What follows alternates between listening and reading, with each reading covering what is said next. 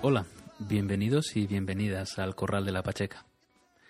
Este es un podcast personal, sin temática fija, una especie de bitácora hablada en la que verter opiniones o compartir curiosidades.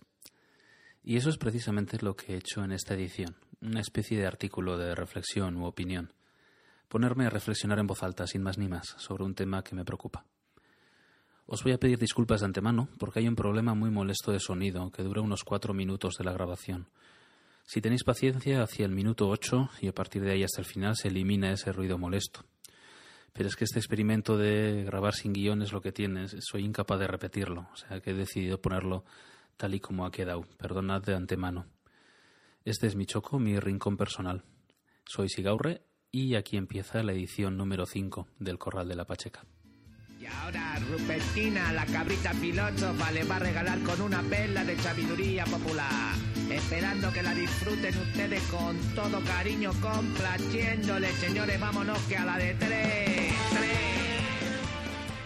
En esta edición del Corral de la Pacheca quiero hacer una reflexión para mí mismo, hablar, pensar en voz alta sobre el tema que da título al episodio y que ya habréis leído el de la presunción de inocencia. Los que me conocéis y los que habéis tenido que aguantar mis chapas, eh, me habréis oído más de una vez eh, mi preocupación sobre estos temas. Eh, sobre estos principios de derecho, de normas jurídicas, de organización de nuestra sociedad y que machaconamente suelo insistir en su importancia porque entiendo que configuran eh, eso, la sociedad democrática en la que vivimos, en la que decimos vivir y en la que se supone que queremos vivir. Más una vez me habréis aguantado mis rollos sobre eh, la forma en la que estamos renunciando a todos esos principios, la forma en la que estamos olvidándonos de en qué consisten, la manera en la que por nuestros propios sentimientos, nuestras propias actuaciones y nuestra forma de vida, estamos dejando que todos esos principios decaigan y se perviertan, por decirlo pronto y mal, en, en esta sociedad en la que vivimos. Y como estos días y por acontecimientos que están surgiendo en la prensa, me estoy preguntando a mí mismo hasta qué punto yo sigo creyendo en esos principios y sigo pensando que merece la pena defenderlos, y si yo me enfrento a mis propios sentimientos o a mi propia forma de pensar hasta las últimas consecuencias para preguntarme si de verdad creo en lo que digo muchas veces, pues eh, por todas esas razones, pues he decidido ponerme sin más a reflexionar en este micrófono y a grabar con relación a este tema que me viene preocupando estos dos, tres últimos días, que es la presunción de inocencia. Los términos yo creo que son conocidos para todos, pero no sé hasta qué punto, eh,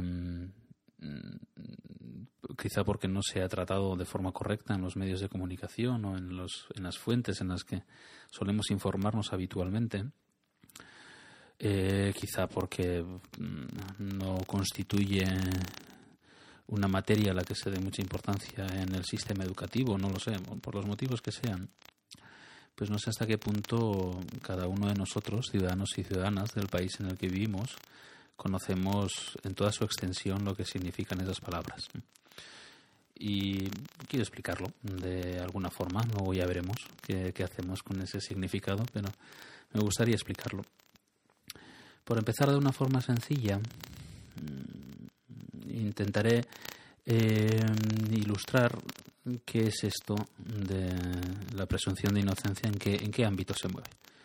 Y se mueve, como todos sabemos, en el ámbito de los juicios, del derecho penal, de los delitos, en todo este ámbito en el que la gente es detenida por cometer alguna infracción, se le hace pasar por un juicio, se le eh, condena por haber cometido algunos hechos que, son caracterizados como tales delitos y se le impone la pena que corresponda. En este contexto es en el que se mueve este, la presunción de inocencia. Bueno, la sociedad en la que vivimos se supone que es un Estado social y democrático de derecho. ¿Qué quiere decir eso? es un Estado de Derecho porque su funcionamiento está sometido a eso, al, derecho, a la ley y a las normas. Hay un conjunto de estas. Es un Estado democrático porque estas normas, este conjunto, emana o, procede de un sistema en el que el resultado final de la ley, de las normas, se obtiene a partir de una fuente de origen democrático me estoy expresando muy mal, pero me explicaré. Las normas, las leyes se crean en los parlamentos cuyos miembros son elegidos de forma democrática por el pueblo. Por lo tanto, la opinión que manifiestan los parlamentarios se supone que es la que refleja la voluntad popular de aquellos que les han elegido. Y por lo tanto, el resultado de su trabajo, las leyes que dictan, eh, tienen su origen en la voluntad popular que ha formado esos parlamentos. Esto se opone a los anteriores regímenes pues, más o menos absolutistas o, en los estados, sí, el estado absoluto previo a, la Ilustración y a los siglos, a los movimientos políticos de los siglos XVIII y XIX.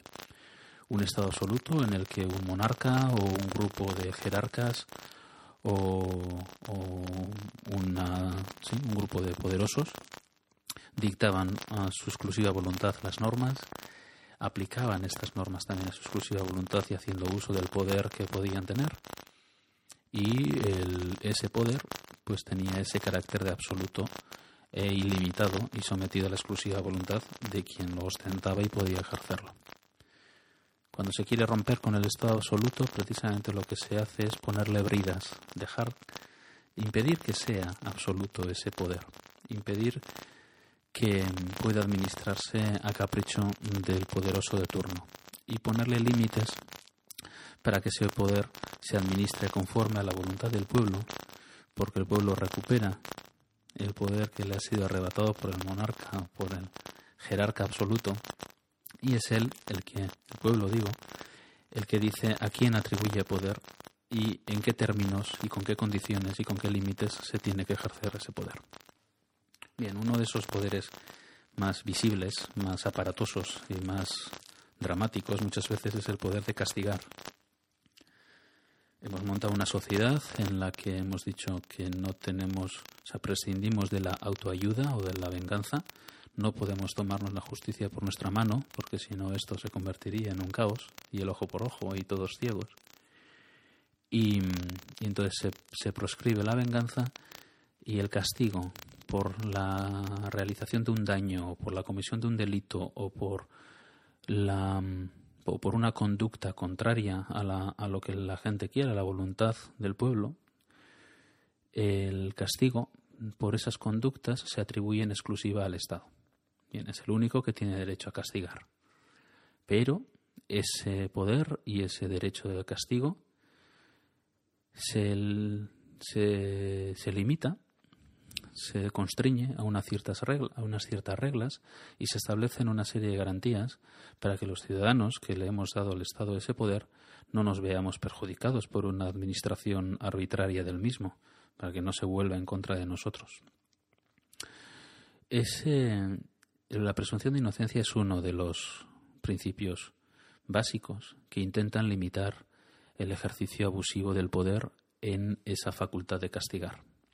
Hay muchos otros, quizá en otro podcast alguna vez me pondré a explicarlos, ¿no? Pero el principio de legalidad significa que un delito tiene que estar recogido en una ley o que de forma previa la comisión de un acto, ¿no? O que, dicho de otra forma, nadie, se, nadie puede ser castigado por haber hecho algo sin que haya una ley previa que diga que eso es un delito o el principio de tipicidad, que significa que tiene que estar tipificado. Un delito no, solo tiene que estar escrito, sino que tiene que estar además definido y se tiene que decir exactamente qué conducta constituye eh, un delito y en qué grado. El homicidio, matar, que una persona mate a otra, es un, es un delito, pero hay distintos tipos del mismo, distintas circunstancias, distintas definiciones, y una conducta tiene que integrar exactamente la definición previa que la ley dice para merecer el castigo que también la ley indica. Y todo eso se tiene que verificar en un procedimiento donde las reglas están escritas de antemano, donde el acusado tiene derecho a ser defendido, ya que, se, ya que alguien, un abogado, vigile que estas normas se aplican en la comprobación del delito y en la, y en la imposición del castigo. Y bueno, en general, legalidad, tipicidad, derecho a un juicio justo, derecho a la defensa, son una serie de límites que intentan que el Estado no te castigue a ti porque le da la gana, o no te imponga una pena porque le apetece, o tus vecinos no puedan decir que tú mereces un castigo que no está previamente previsto en la ley. Y la presunción de inocencia es uno de estos principios fundamentales. Está recogido en todas las constituciones de los estados democráticos modernos, está recogido en la Declaración Universal de Derechos Humanos y es un derecho fundamental que tenemos todos los ciudadanos y todas las ciudadanas en, este tipo de estados de derecho democráticos. Pero hay que hilar fino porque mm, esta presunción de inocencia muchas veces choca con nuestro propio deseo y con nuestra propia impresión ante la comisión de un acto delictivo. Presunción de inocencia significa, todos lo sabemos, que alguien es inocente mientras no se demuestre lo contrario. Pero esto tiene implicaciones eh, mucho más serias de lo que a primera vista podemos imaginar. Eh, y mucho más serias que lo que muchas veces nos apetece, además. Es decir, se ha cometido un delito, hay quizá indicios que llevan a pensar que una persona lo ha cometido, pero mientras sucede todo el procedimiento para comprobar si efectivamente esa persona ha cometido ese delito, mientras se reúnen todas las pruebas, mientras esas pruebas se ponen encima de la mesa y se le da a esta persona derecho a explicarse sobre qué ha podido suceder o dar su versión de los hechos, mientras eh, se producen los mecanismos para que esa persona pueda ser se pueda defender a sí misma. Mientras sucede todos estos pasos que llamamos juicio, que llamamos proceso de investigación, de instrucción, juicio posterior, sentencia, mientras todo esto ocurre, tenemos que tener eh, marcado a fuego en nuestras mentes que esta persona es inocente. Con todo lo que eso significa. Tenemos que tener la actitud sentimental incluso de creer en nuestro fuero más interno, imponernos a, nuestros, a nosotros mismos la creencia de que esa persona que tenemos por sospechosa de haber cometido un delito es totalmente inocente, para empezar, y que tenemos que dar muchos pasos o una serie de pasos para comprobar a ciencia cierta que ella ha cometido el delito, en qué circunstancias lo, ha cometido y cuáles son todas las características del acto que ha hecho, para que luego, en ese catálogo de tipificación de delitos y de castigos, podamos decir cuál es el castigo que le corresponde o si resulta que nos hemos equivocado y aquella persona a la que teníamos por sospechosa resulta que no ha cometido ese delito. Entonces, hasta el final, hasta que un juez no recoge todas las pruebas, escucha a todo el mundo, observa bien todo lo que ha sucedido y todos los análisis y demás eh, medios probatorios que se le presentan, hasta que no llega al convencimiento real de que en la realidad de las cosas el acto delictivo ha sucedido de una forma y se puede atribuir a una persona, esa persona tiene que ser tomada por inocente por nosotros mismos. ¿Por qué esto es importante? Porque, como decía, es un límite al ejercicio del poder por parte del Estado, porque nos protege a nosotros mismos de acusaciones falsas, porque existe aquella frase, ¿no? aquel poema de Nemol, nunca, nunca recordaré a quién se atribuye, antes se atribuye a Bertolt Brecht, pero que una vez fueron a por unos y como yo no era de ellos no me preocupé y al final vienen a por mí y ya no queda nadie que me defienda. Estos principios nos defienden a nosotros mismos, nos garantizan a nosotros mismos que el Estado no nos pondrá una multa de tráfico cuando no, cuando, cuando no tiene derecho a hacerlo por puro capricho, que el Estado no nos despojará de nuestros bienes o de nuestras familias simplemente porque es su voluntad, que el Estado no abusará del poder que le hemos dado porque le apetece, que el Estado no nos encarcelará porque le resultamos incómodo, o que el Estado no vendrá un día a las cuatro de la mañana a cogernos nuestra casa y a meternos en un agujero oscuro, simplemente porque le da la gana, sino que todo esto tiene que hacerlo con base en unos hechos ciertos, en unas pruebas ciertas y después de todo un procedimiento en el que se compruebe que lo hemos que, hemos hecho lo que se dice que hemos hecho. Mientras tanto, todos nosotros queremos que se nos tome por inocentes, que nos den eh, derecho a explicarnos, a defendernos, a preguntar por, de qué se nos acusa, a tener un abogado que nos oriente qué es lo que nos puede pasar. Todos nosotros, por puro egoísmo quizás incluso, ¿no? necesitamos que el Estado esté bien sujeto a esos principios. Pero claro, tenemos que estar dispuestos a aplicarlos de forma completa, absoluta, en todo tiempo, en todo lugar y para todas las personas. Y por eso es por lo que me pregunto si yo, por mí mismo, y en contra a veces de mis propios sentimientos, estoy dispuesto a llevar hasta el último extremo la creencia en que la presunción de inocencia es un principio eh, importante, fundamental, ver, mm, sí que vertebra la sociedad en la que vivimos y cuya perversión tiene efectos muy perniciosos. Uno es meramente lingüístico, ¿eh? y es importante quizás destacarlo, pero por pura precisión eh, sí, lingüística, es incorrecto el tratamiento que se le da a la presunción de inocencia en los medios de comunicación, por ejemplo. Y se está poniendo de moda precisamente lo contrario, el, uso contrario. El uso exagerado de la palabra presunto está llevando a la perversión del término y a un uso incorrecto del mismo, hasta el punto de que lo convierte en el sentido contrario a la presunción.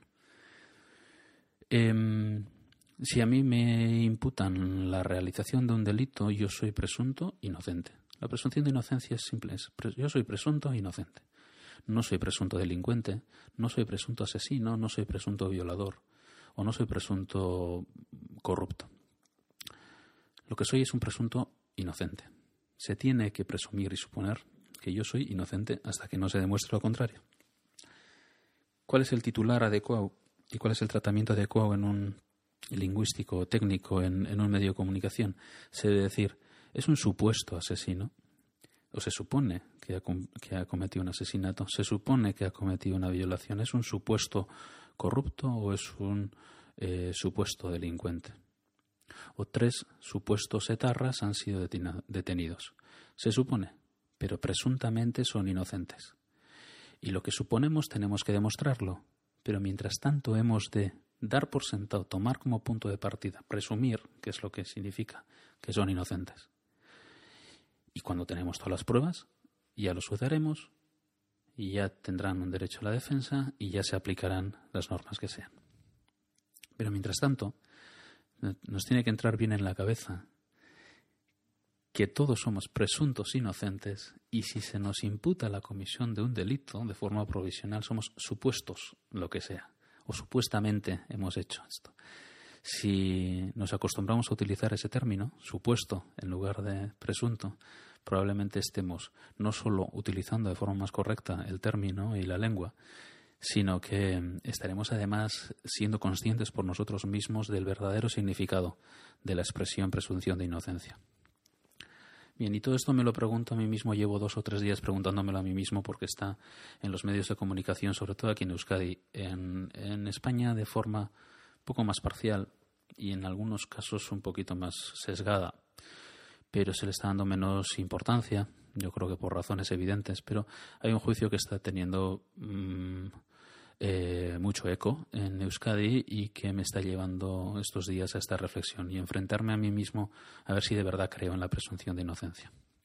Y es el juicio por el que se está, eh, valga la redundancia, juzgando a 15 guardias civiles por supuestamente haber em, sometido a torturas a dos también supuestos miembros de ETA, eh, Igor Portu y Martín Sarasola. En el caso de los miembros de ETA a los que se imputa haber cometido el atentado de la T4, Eh, la verdad es que no sé si fueron juzgados ya, ahora mismo no lo recuerdo. Quizá hayan sido juzgados y condenados ya. Pero bueno, al margen de eso, lo importante es que ahora me estoy refiriendo al juicio que se está llevando a cabo en, los juzgados de Donosti contra 15 guardias civiles porque en los días de la detención se supone que sometieron a torturas a estos dos em, miembros de ETA y les causaron diversas lesiones y demás. Está teniendo eco Hombre, pues porque no es en absoluto nada frecuente que haya juicios por torturas. Todas las denuncias se archivan. De hecho, se ha, em, se ha, se ha convertido en popular la afirmación de que todos los detenidos vinculados con ETA tienen instrucciones de denunciar torturas y por lo tanto estas son denuncias sistemáticamente falsas. Y, y, el Estado renuncia a investigarlas y sin embargo en este caso eh, tanto el fiscal como los médicos forenses como el juez de instrucción entendieron en la fase de investigación correspondiente que había indicios por los que las denuncias de estos dos detenidos eh, podían ser ciertas y había indicios racionales de criminalidad que permitían abrir un juicio a estos 15 guardias civiles. En este juicio es en el que se tienen que poner sobre la mesa todos los testimonios, todos los informes médicos y forenses y todas las pruebas en general con estricto cumplimiento del derecho de defensa de estos acusados, de estos 15 guardias civiles, para que el juez o el tribunal que les esté juzgando, a la vista de todas esas pruebas, tome una decisión.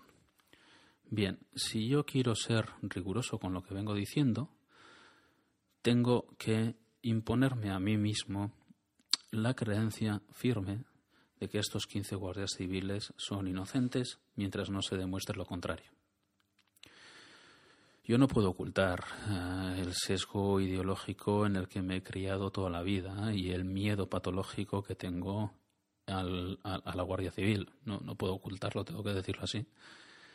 Soy hijo de gitanos, de vascos, de homosexuales, de vagos, de maleantes, de rateros. Soy hijo de todos aquellos que han pasado por los calabozos de la Guardia Civil durante toda su larga y oscura historia. Y mi propia tendencia eh, ideológica o la experiencia o mi forma de ver las cosas me lleva a dar por supuesto que se practican torturas en los calabozos de la Guardia Civil. A dar por supuesto que en cinco días de incomunicación, sin derecho de defensa, sin derecho a un médico de confianza, se hacen auténticas barbaridades. Pero en, esta oportunidad en la que se está celebrando un juicio con todas las garantías y en las que se va a poder comprobar y se están escuchando los testimonios y se va a poder comprobar eh, qué es lo que ha sucedido en aquellos calabozos, me parece que es una buena oportunidad para que yo a mí mismo me imponga la obligación de pensar que estos 15 guardias civiles son inocentes mientras no se demuestre lo contrario. Los médicos forenses han desmentido las versiones de los guardias civiles que dicen que las lesiones se produjeron, en su defensa dicen que las lesiones se produjeron durante las detenciones, que estas fueron violentas y que sufrieron las lesiones que sufrieron. Los médicos forenses han dicho que las lesiones son posteriores a esa detención, que no son compatibles con el testimonio de los guardias civiles y que, y que son más compatibles con el testimonio de las víctimas de esas supuestas torturas. Pero, pero todo esto es lo que está trascendiendo en los medios de comunicación estos días y todo esto se tiene que dejar en cuarentena hasta que el tribunal tenga ocasión de ver en su integridad todas estas pruebas, valorarlas y llegar al convencimiento racional de cuál fue la realidad de las cosas conforme a las pruebas que se han presentado.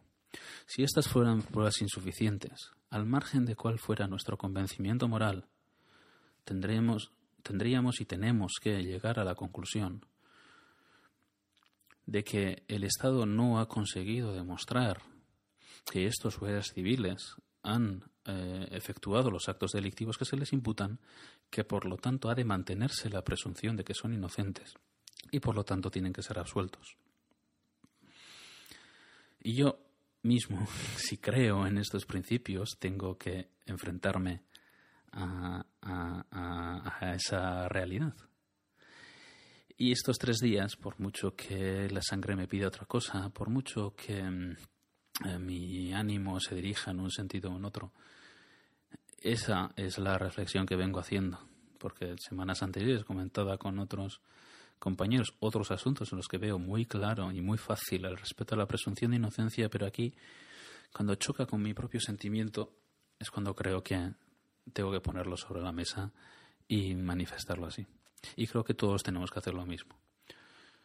A todos nos hierve la sangre en un asunto de pederastia o de eh, agresión sexual o de violencia doméstica o de eh, violencia terrorista o de mm, asesinato injustificado o lo que sea. Y todos pedimos mayores penas, mayores castigos, todos pedimos al Estado que esas cosas se, se, se, se, sí, castiguen y, se resarzan con mayor contundencia y siempre pedimos más y, querríamos hacer barbaridades y con esos... Ah, presuntos inocentes, es lo que quiero decir.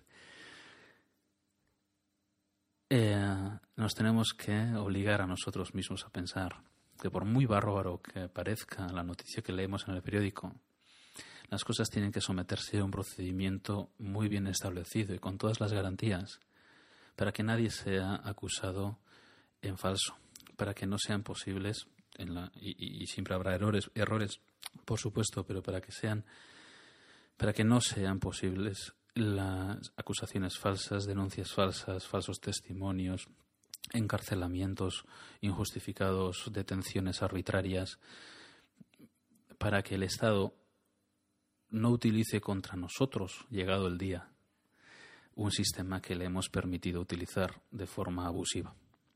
Tenemos que ser muy conscientes de las limitaciones que tenemos que poner a ese poder, porque ese poder puede ser muy fuerte, puede llegar a ser absoluto, si no seguimos limitándolo, si no seguimos poniéndole las bridas que le tenemos que poner, si no seguimos defendiendo a capa y espada y muchas veces contra nuestro propio sentimiento esos principios básicos que constituyen esta democracia.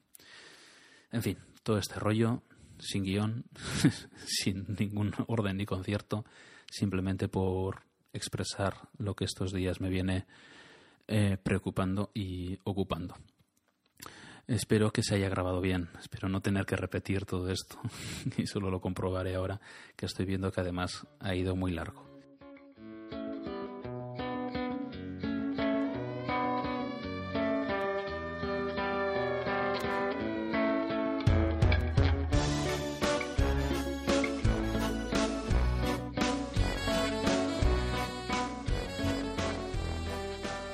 Con todo ese rollo se termina la edición número 5 del Corral de la Pacheca. Si habéis llegado hasta aquí, no puedo sino daros las gracias por la paciencia. La música que suena en el programa, como siempre, es del grupo Colocón con K, que podéis escuchar y descargar en jamendo.com, el portal de música libre. Para encontrar este programa podéis hacerlo por iTunes, iBox, Miro o en la página web del, del podcast elcorraldelapacheca.posterus.com. Poneos en contacto conmigo, por favor, os lo agradeceré. Si podéis comentar lo que habéis escuchado, dar vuestra opinión, cualquier comentario será bienvenido. Y si es en un audio correo, pues muchísimo mejor. Muchas gracias por escuchar y hasta pronto. Barriada Pinchito Moruno. Área Metropolitana de Sevilla. Josete se dispone a decirle a su madre que quiere ir a las quintas jornadas de podcast de Barcelona. Madre, tengo 29 años y una pasión en la vida, el podcasting. ¿Puedo ir a las quintas jornadas de podcasting de Barcelona que van a ser del 29 al 31 de octubre? Por favor, madre. Una cosa te voy a decir, Mocetes. Si quieres ir a las quintas jornadas de podcasting, llévate el bocadillos, llévate la mudita